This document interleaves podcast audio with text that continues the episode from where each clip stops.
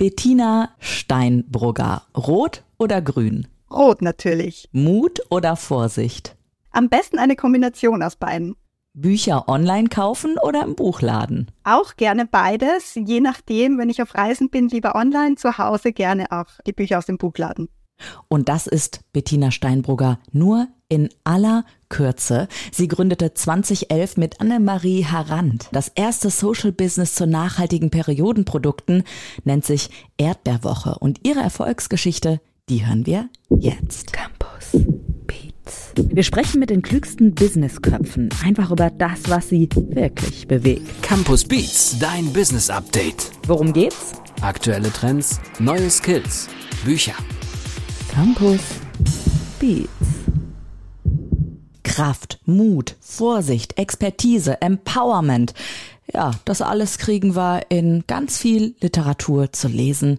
Da geht's aber dann doch eher oft um Männer. Ich möchte nicht immer sagen immer. Ich habe schon einige Bücher im Campus Verlag natürlich gelesen und da sind natürlich auch Frauenerfolgsgeschichten dabei. Aber ich möchte sagen, eine ganz besondere, die ist jetzt als Buch rausgekommen, 2023 im Campus Verlag. Sie heißt Bloody Business, der Weg zum nachhaltigen Start-up. Tabubruch inbegriffen. Die Autorin und die Frau, die es erlebt hat, ist heute bei mir hier in Campus Beats in eurem Lieblingspodcast. Bettina Steinbrugger. Hi Bettina, schön, dass du da bist. Hallo Andrea, freue mich sehr hier zu sein. Ich finde das so klasse, dass, ähm, dass wir heute sprechen können. Wir sind auch ungefähr ein Jahrgang, du 84, ich 85 geboren. Wir haben gesagt, komm on, wir duzen uns einfach, kennen uns zwar nicht, aber das ändert sich jetzt schlagartig. Ähm, dein Buch ist natürlich für jeder Mann, jede Frau zu haben. Ich habe es schon lesen dürfen und habe unüblicherweise hinten angefangen beim Fazit weil ich fand es super, dass du so ein paar Punkte aufgeführt hast, die wir den Zuhörerinnen und Zuhörern, glaube ich, schon direkt als Tipp mitgeben können, wenn die überlegen, ah, gehe ich in ein Startup, möchte ich das umsetzen oder was kann ich verbessern? Deswegen lass uns doch mal ganz kurz diese Tipps, die du schon in deinem Buch gegeben hast, auch ausführlicher umreißen. Und ein Tipp war, mach es nicht allein. Hast du ja auch nicht gemacht, ne? Genau, ja, definitiv. Also das äh, finde ich, äh, ist das um und auf, wenn man ein Unternehmen gründet und man dabei oft einen langen Atem braucht, dann macht es wirklich Sinn, dass man dabei nicht alleine ist. Also gerade bei unserem Thema, das ja kein einfaches ist, ich denke, wir werden später noch darauf zu sprechen kommen, erlebt man immer wieder auch viel Gegenwind und ja, auch den ein oder anderen Rückschlag. Und wenn man dann alleine ist, kann man sehr schnell frustriert oder desillusioniert werden. Und wir haben zu zweit gegründet und das war praktischerweise immer so, dass zumindest eine dann gerade noch den Mut hatte zu sagen, ach komm, egal, jetzt lass uns weitermachen. Gerade jetzt, jetzt zeigen wir es ihnen, wenn die andere sozusagen gerade mal wieder ein bisschen down war. Und deshalb, ja, kann ich diese Empfehlung nur jedem oder jeder weitergeben, die überlegt, selbst zu gründen. Mach's nicht alleine. Genau, und ihr seid dran geblieben, komme ich zu Tipp 2, bleib hartnäckig. Wenn wir jetzt uns in das Jahr 2011 mal zurückdenken. Da gab es noch nicht, was ich PS heute übrigens trage, eine Periodenunterwäsche. Da gab es auch nicht den äh, Menstruationscup oder sowas. Ne? Äh, übrigens, wenn ihr Männer gerade zuhört und nicht ganz genau wisst, was das ist, schaut mal bei Instagram vorbei auf der Seite Erdbeerwoche. Da wird das alles sehr schön für Jungs und Männer erklärt. Ich habe eben noch mal schnell geschaut. Ähm, Bettina, würdest du sagen, bleib hartnäckig, fällt auch manchmal mit am schwersten? Also denkt man manchmal daran, als Unternehmerin die Segel zu streichen? Ja, ganz, ganz oft. Eben äh, im Unternehmerinnenalter gibt es wirklich ganz viele Momente, wo man gerne das Handtuch werfen möchte, weil es einfach in dem Moment aussichtslos erscheint oder die Bürokratie überbordend wird oder ja, das Geld ausgeht, was auch immer. Also es gibt ganz, ganz viele Rückschläge. Ja, für mich habe ich da Hartnäckigkeit eigentlich als eine der wesentlichsten Eigenschaften definiert. Ich weiß gar nicht, ob man das jetzt so per se lernen kann. Ich glaube, das ist wirklich etwas, was man vielleicht bis zu einem gewissen Grad mitbringt. Aber man kann es auf alle Fälle trainieren. Und ähm, das würde ich allen mitgeben, die überlegen, selbst zu gründen. Wenn sie schon mal hartnäckig gewesen sind in der Vergangenheit, dann gerne mal darauf zurückblicken, was das für eine Situation war, was dazu geführt hat, letztendlich auch, ähm, dass sie dran geblieben sind und diese Eigenschaften dann auf das auf den Unternehmensalltag oder ähm, das, die Gründung ähm, übertragen. Das macht wirklich sehr viel Sinn, denn uns gäbe es heute auch nicht mehr, wären wir nicht hartnäckig und dran geblieben. Mhm. Eine Trainingseinheit kann ich euch schon mal sagen, ist erschienen im Campus Verlag 2023, nennt sich Bloody Business, der Weg zum nachhaltigen Startup, Tabubruch inbegriffen. Und ähm, wir kommen natürlich gleich im Laufe der Folge jetzt noch ähm, zu weiteren Tipps. Aber Bettina, ich, mich würde auch mal interessieren, weil aus dieser ganzen Geschichte Erdbeerwoche ist so viel entstanden. Also du hast ähm, einen Preis, eine Auszeichnung ins Leben gerufen in Österreich wenn ich richtig informiert bin. Du bist mit Lehrauftrag mittlerweile an Unis unterwegs. Erzähl doch mal bitte, wie es dazu gekommen ist und wo du heute stehst. Also was dieses, ja, was aus der Erdbeerwoche passiert ist eigentlich dann später.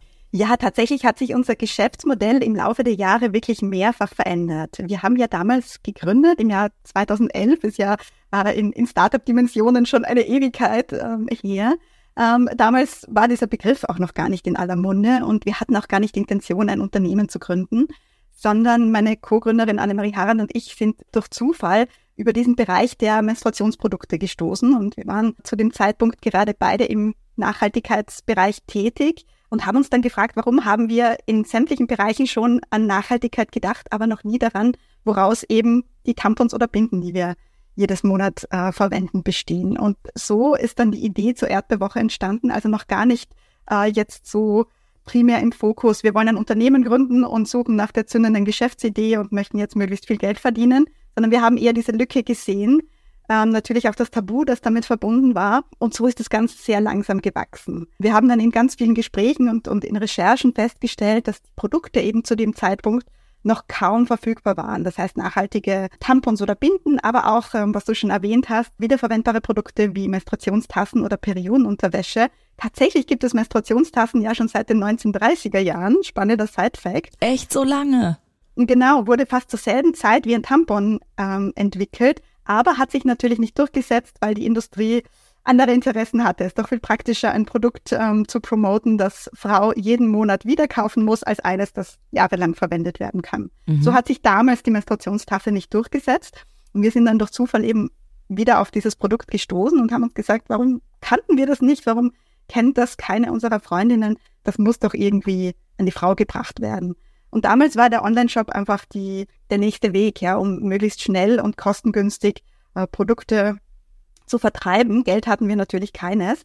Und so haben wir erstmal mit einem, einem Online-Shop gestartet, genau. Und mit den Jahren sind dann aber ähm, weitere Betätigungsfelder dazugekommen, beziehungsweise hat sich durch unsere Vision auch unser Fokus verändert, weil nach ein paar Jahren waren die Produkte wirklich schon weit verbreitet über unseren Online-Shop, aber sie waren auch im, im Drogeriefachmarkt erhältlich. Wir haben gesehen, unsere Vision, sozusagen nachhaltige Periodenprodukte in den Mainstream zu bringen, haben wir eigentlich erfüllt. Und der zweite Teil unserer Mission, das Tabu Menstruation zu brechen, der war aber noch nicht so ganz erfüllt, weil wir gerade gesehen haben, dass im Jugendbereich noch immer das Tabu sich sehr, sehr hartnäckig hält und äh, gerade auch bei jungen Mädchen sehr viel Unwissen und Falschwissen auch rund um die Periode vorherrscht. Beat on Repeat da möchte ich noch mal ganz kurz erwähnen, weil ich möchte ja hier nicht, dass du so tief stapelst. Du gehst auch in die Jugendberatung, ne? Und hast was gegründet, wo eben äh, jungen Mädchen, jungen Jungs wahrscheinlich auch ähm, genau diese diese Tabubrüche einmal einfach offenbart werden, weil ganz ehrlich, ich habe gerade ja auch gesagt, ich trage gerade Periodenunterwäsche. Das hätte ich mich vor, pf, weiß ich nicht, drei Jahren never getraut, weil das ist so ein absolutes Tabu. Ne, das sind so ähm, Befindlichkeiten der Frau, sage ich jetzt mal, die im Job nichts zu tun haben. Ich meine, heute reden wir halt drüber, deswegen kann ich so auch ganz frei darüber sprechen, muss man auch mal klar sagen. Aber wie hast du das erlebt, dieses Tabu zu brechen? Du hast eben von viel Gegenwind auch gesprochen. Wie fühlt sich das an, wenn du eine der ersten bist, die damit um die Ecke kommt? Ja, das war in den Anfangsjahren wirklich sehr gewöhnungsbedürftig. Wir waren im Jahr 2015 ja auch bei einem Pitch-Event vor 2000 Leuten, wo wir als eines von zehn Startups nominiert waren und durften da unsere Idee erstmals vorstellen und wussten wirklich gar nicht, wie das ankommen würde. Wir wussten nicht, würden sie uns gleich mit Tomaten oder in dem Fall mit Erdbeeren bewerfen oder ähm, wie würden Sie das Ganze aufnehmen? Also man hat da schon wirklich ein mulmiges Gefühl im Bauch, wenn man gleich auf so eine große Bühne tritt, um dann über das Thema Menstruation zu sprechen. Also da mussten wir schon wirklich all unseren Mut Boah. zusammennehmen. Glaube ich. Ähm, aber das hat sich natürlich über die Jahre dann verändert und je mehr man selbst darüber spricht und, und damit zu tun hat, äh, umso natürlicher und selbstverständlicher wird es, so dass es mir gar, manchmal gar nicht mehr bewusst ist, dass vielleicht für mein Gegenüber das jetzt nicht so normal und selbstverständlich ist wie eben für mich. Heute ist es ein kleines Erdbeerimperium, möchte ich mal sagen. Bettina Steinbrugger, mit der spreche ich heute im Campus Beats Podcast. Und Bettina, du hast ähm, dieses Thema Nachhaltigkeit für dich sicherlich nicht, ich sag mal, in deinem Dorf auf der Straße gefunden, sondern du warst ja auch unterwegs in Frankreich, Tunesien, Kolumbien. Waren das auch Erfahrungen, die dich geprägt haben? Ja, definitiv. Also ich hatte das Glück, ähm, dass äh, ich sehr reisefreudige Eltern habe und so schon von klein auf wirklich viel in der Welt herumgekommen bin. Und da ist mir leider immer wieder aufgefallen, dass zum Beispiel der Umweltschutz, der zumindest in Deutschland und Österreich relativ normal ist, dass man jetzt nicht gleich die Verpackung vom Eis oder was auch immer direkt auf der Straße fallen lässt, dass diese Dinge nicht überall so selbstverständlich sind und dass die Umweltverschmutzung tatsächlich schon ziemlich weit fortgeschritten ist, gerade auch die Belastung der Meere und so weiter. Das hat mir schon sehr früh zu denken gegeben. Und ich habe mir gedacht, das kann eigentlich nicht sein. Es, es, es bringt doch nichts, wenn wir unseren eigenen Planeten zugrunde richten. Und so war mir irgendwie das Thema schon früher ein Anliegen, noch bevor es eigentlich so dieses Thema Nachhaltigkeit äh, oder Corporate Social Responsibility als Buzzwords gab. Ähm, ich habe ja versprochen, wir gehen noch so ein bisschen deine heißen Tipps durch sozusagen. Übrigens, wenn ihr neugierig geworden seid, holt euch einfach das Buch, Leute, und blättert mal durch. Es ist großartig für äh, Mann und Frau zu lesen, weil es auch sehr, sehr persönlich ist. Deswegen, äh, Bettina, lass uns heute den anderen sozusagen ein Geschenk machen, die zuhören und den weiteren Tipp geben, mach deine Schwächen zu stärken. Habe ich schon mal gehört den Tipp? Hast du vielleicht einen Tipp, wie ich ihn umsetzen kann, dass es gelingen kann? Ja, das ist, ähm, das ist tatsächlich ein guter Punkt. Ich glaube, das Wichtigste ist mal, sich die eigenen Stärken und Schwächen bewusst zu machen. Also einfach mal darüber nachzudenken, wer bin ich denn und wie ticke ich eigentlich? Gerade als Unternehmerin wird man ja laufend mit den eigenen Stärken und Schwächen konfrontiert. Um ein Beispiel zu geben, was, was für mich so prägend war, ist, dass ich eigentlich im Grunde meines Wesens ein fauler Mensch bin. Das heißt, was? das hat mich seit meiner, ja, das glaubt man kaum, wenn man so ähm, ja hört, äh, erfolgreiche Unternehmerin. Aber seit meiner Schulzeit war ich eigentlich ziemlich Minimalistin und habe immer eher darauf geachtet, gut, wie kann ich jetzt den bestmöglichen Erfolg mit kleinstem Aufwand ähm, sozusagen sicherstellen.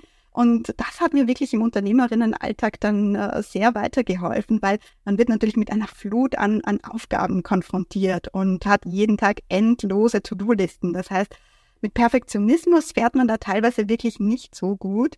Und ähm, ich habe einfach immer früh mir überlegt, gut, wie kann ich jetzt das Ganze möglichst effizient gestalten, ähm, weil ich bin ja eigentlich faul und habe keine Lust von früh bis spät ununterbrochen zu arbeiten. Ja.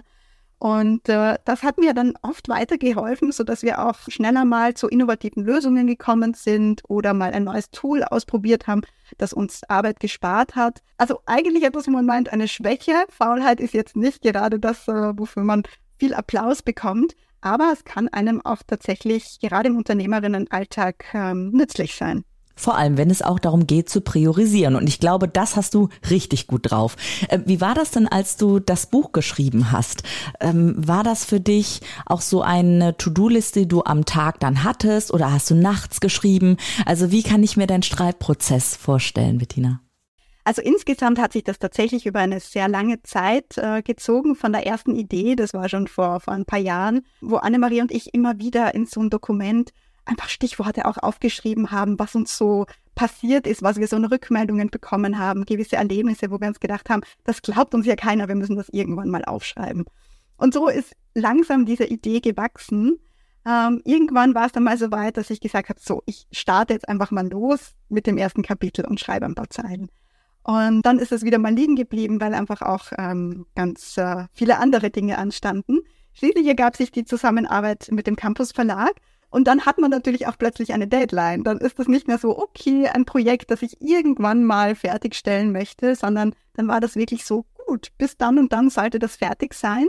Und dann habe ich mir natürlich auch einen konkreten Plan gemacht. Dann habe ich mir wirklich so Schreibretreats genommen, also so ein, zwei Mal im Monat wirklich fokussiert, ein paar Tage, wo ich teilweise auch aus Wien, aus meiner Heimat weggefahren bin, irgendwo aufs Land, äh, wo mich möglichst keiner kennt und keiner stört wo ich mich zurückgezogen habe und dann wirklich fokussiert zwei, drei Tage nur geschrieben Toll. habe. Und so habe ich mir die Blöcke eingeteilt. Genau. Mhm. Ähm, wenn du sagst, Wien ist auch zu Hause für dich, ähm, ich erreiche dich wahrscheinlich gerade auch digital in Wien, richtig? Genau. Wir schalten äh, aus von der Ostsee äh, aus Lübeck ab nach Wien, nach Österreich. Und ähm, findest du in der Stadt auch deine Inspiration und gleichzeitig auch deine Ruhe? Oder wie kannst du sozusagen dieses Businessfrau-Leben mit deinem Privatleben auch kombinieren? Ja, das ist natürlich äh, in einer großen Stadt wie Wien recht leicht, weil hier kann man einfach alles haben. Hier hat man die gewisse Anonymität, wenn man sie braucht.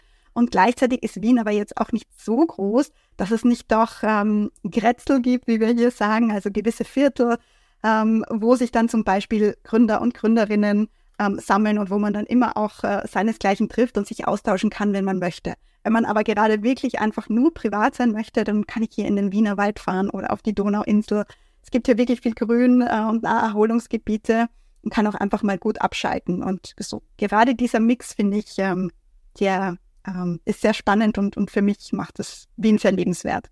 Da habe ich natürlich auf einen Tipp wieder äh, angespielt, den ich bei dir im Buch gelesen habe. Finde deine Balance. Ich finde, das ähm, ja, mh, mm, das zeigt sich auch, wenn ich dir so zuhöre, ja, dass du deine Balance auch gefunden hast und Perfektionismus über Bord werfen, sagst du, ist auch so eine Sache. Haben wir eben schon mal kurz drüber geredet. Wie schwer ist es dir gefallen, Bettina? Hand aufs Herz. Ja, also ich bin ja tatsächlich nicht so eine Perfektionistin, auch wenn das manchmal andere gar nicht glauben, weil dann oft das Resultat doch ganz gut passt. Aber wie gesagt, das ist meistens eigentlich meinem Minimalismus geschuldet, natürlich auch einer gewissen Fokussiertheit, ähm, dass man sagt, so, was ist genau das Ziel, was möchte man erreichen, was muss ich dafür leisten, aber eben auch nur bis dahin und nicht weiter. Das ist mir eigentlich nie sonderlich schwer gefallen. Ich merke aber, dass das anderen oft sehr schwer fällt, die sich dann wirklich in, in Details ähm, verlieren und äh, ja, es einfach nicht schaffen, auch gewisse Dinge fertigzustellen, weil sie meinen, es ist noch nicht perfekt. Also nichts, glaube ich, was wir gemacht haben, war jemals perfekt äh, zu dem Zeitpunkt, als wir es gelauncht haben oder öffentlich gemacht haben. Aber es war, glaube ich, immer ausreichend und, und das ist etwas, wo wir, glaube ich, auch zurückfinden müssen wieder zu dem, ja, es ist genug und weiter muss es auch nicht sein.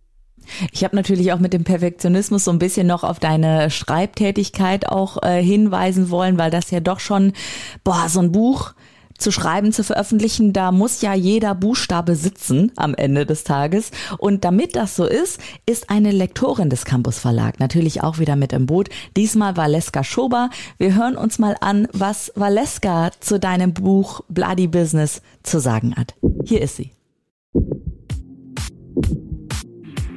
Offbeat. Ich habe das Projekt Bloody Business von einem Kollegen aus dem Lektorat sozusagen geschenkt bekommen. Da war ich noch nicht lange beim Campus Verlag. Aus zwei Gründen ist dieses Buch etwas ganz Besonderes für mich ganz persönlich. Zuallererst kam das Angebot über eine Agentin, für die ich zu Beginn meiner Laufbahn in der Buchbranche selbst gearbeitet habe und der ich sehr viel zu verdanken habe, Petra Hermanns. Dass wir nun einen ersten Vertrag miteinander als Agentin und Lektorin abschließen konnten, ist ein einzigartiger Full-Circle-Moment für mich gewesen und bedeutet mir sehr viel. Aber viel wichtiger, ich finde es großartig, weibliche Stimmen zu stärken, die etwas zum gesellschaftlichen Diskurs beitragen. Hier ging es nun wirklich ums Eingemachte. Und damit meine ich nicht Tampons und Binden, sondern die Gründung eines Social Business durch zwei Frauen. Hier fehlen einfach alle Macho-Gebaren und auch wenn es immer wieder menschelt, man lernt Stück für Stück die harten Business Facts dazu. Das Ganze dann noch mit österreichischem Schmäh erzählt, unwiderstehlich. Ja, also das Kompliment kann ich grundsätzlich nur zurückgeben. Die Zusammenarbeit war wirklich ganz, ganz toll und das ist eben extrem wichtig hier eine gute Lektorin zu haben und dann auch Feedback zu bekommen, weil gerade in dem Schreibprozess, man ist ganz alleine mit sich und dem Buch und irgendwann weiß man überhaupt nicht mehr, ist das jetzt kompletter Schwachsinn, was man da geschrieben hat oder ist das für jemand anderen dann doch interessant? Und das ist einfach super wichtig, auch dieses Feedback zu haben.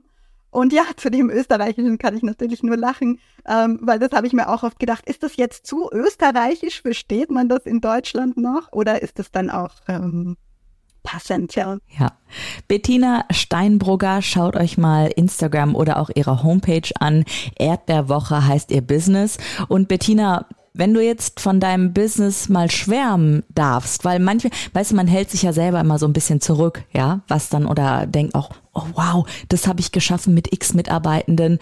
Du darfst jetzt mal bitte davon schwärmen. Erzähl mir von deiner Erdbeerwoche, was es heute für dich bedeutet.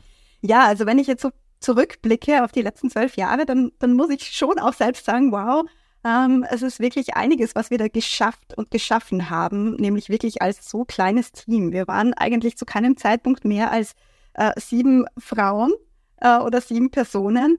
Und äh, ganz oft haben wir aber als Feedback bekommen, seid ihr nicht ein großer Konzern, seid ihr wirklich nur so klein, weil ihr wirkt im Internet so groß oder das, was man, man liest überall über euch. Ähm, und natürlich habe ich schon von der Erdbewoche gehört. Und ähm, das ist, glaube ich, schon etwas Besonderes, ähm, wenn man sieht, dass der gesellschaftliche Impact so viel größer ist als man selbst oder das eigene Unternehmen. Ähm, wir wissen heute, dass wir Millionen Frauen mit unserer Botschaft erreicht haben, dass ähm, 90 Prozent, die auf nachhaltige Periodenprodukte umgestiegen sind, auch eine positive Einstellung zum eigenen Körper entwickelt haben. Wir haben knapp 200.000 Jugendliche schon aufgeklärt, ähm, die ebenfalls äh, dadurch ganz wichtiges Wissen, ganz essentielles Wissen über den eigenen Körper erlangt haben.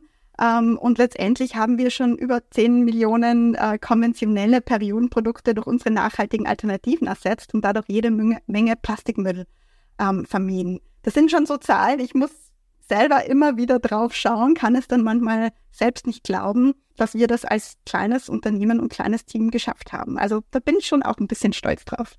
Toll. Ich finde euren Blog ähm, muss ich nochmal unbedingt erwähnen, weil da sind auch so Themen aufgegriffen, locker und leicht erklärt nochmal, wie zum Beispiel äh, eine Frau auch ihren ähm, ihre Jobtage, wenn sie denn selbstständig ist, auf ihren Zyklus sozusagen nochmal ummünzen kann. Magst du das nochmal ganz kurz so in der letzten Minute anreißen oder sollen wir die Leute direkt auf deinen Blog verweisen? ja, gerne dann nochmal nachlesen. Das ist äh, unser aktuellstes Projekt Periode at Work wo es darum geht, den Arbeitsplatz menstruationsfreundlicher zu machen. Ähm, auch dort ist die Periode noch ein bisschen so das letzte Tabu. Und ähm, wir wollen ein bisschen darauf hinweisen, dass die Produktivität massiv gesteigert werden kann, wenn Frau über ihren Zyklus Bescheid weiß und weiß, wie es ihr in der jeweiligen Zyklusphase geht und das dann auch ähm, für die eigene Arbeit nutzt. Aber wie genau, gerne auf erdbeerwoche.com nachlesen. Ein Riesenthema wird gerade gesamtgesellschaftlich diskutiert. Natürlich kommen auch Stimmen hier und da aus der Politik, habt ihr sicherlich schon gehört. Und wie Bettina Steinbrugger das sieht und Lösungen vor allem sieht, könnt ihr nachlesen. Bettina, herzlichen Dank, dass du heute in diesem Podcast warst. Das war's auch schon. Unsere Erdbeerminütchen hier sind schon wieder vorbei. vielen, vielen Dank auch an dich. Hat wirklich viel Spaß gemacht und was ich heute unbedingt gelernt habe, man ist nicht faul, sondern minimalistisch. Bettina Steinbrugger, Dankeschön. Danke auch. Tschüss. Campus Beats. Mehr Campus gibt es unter www.campus.de slash podcast.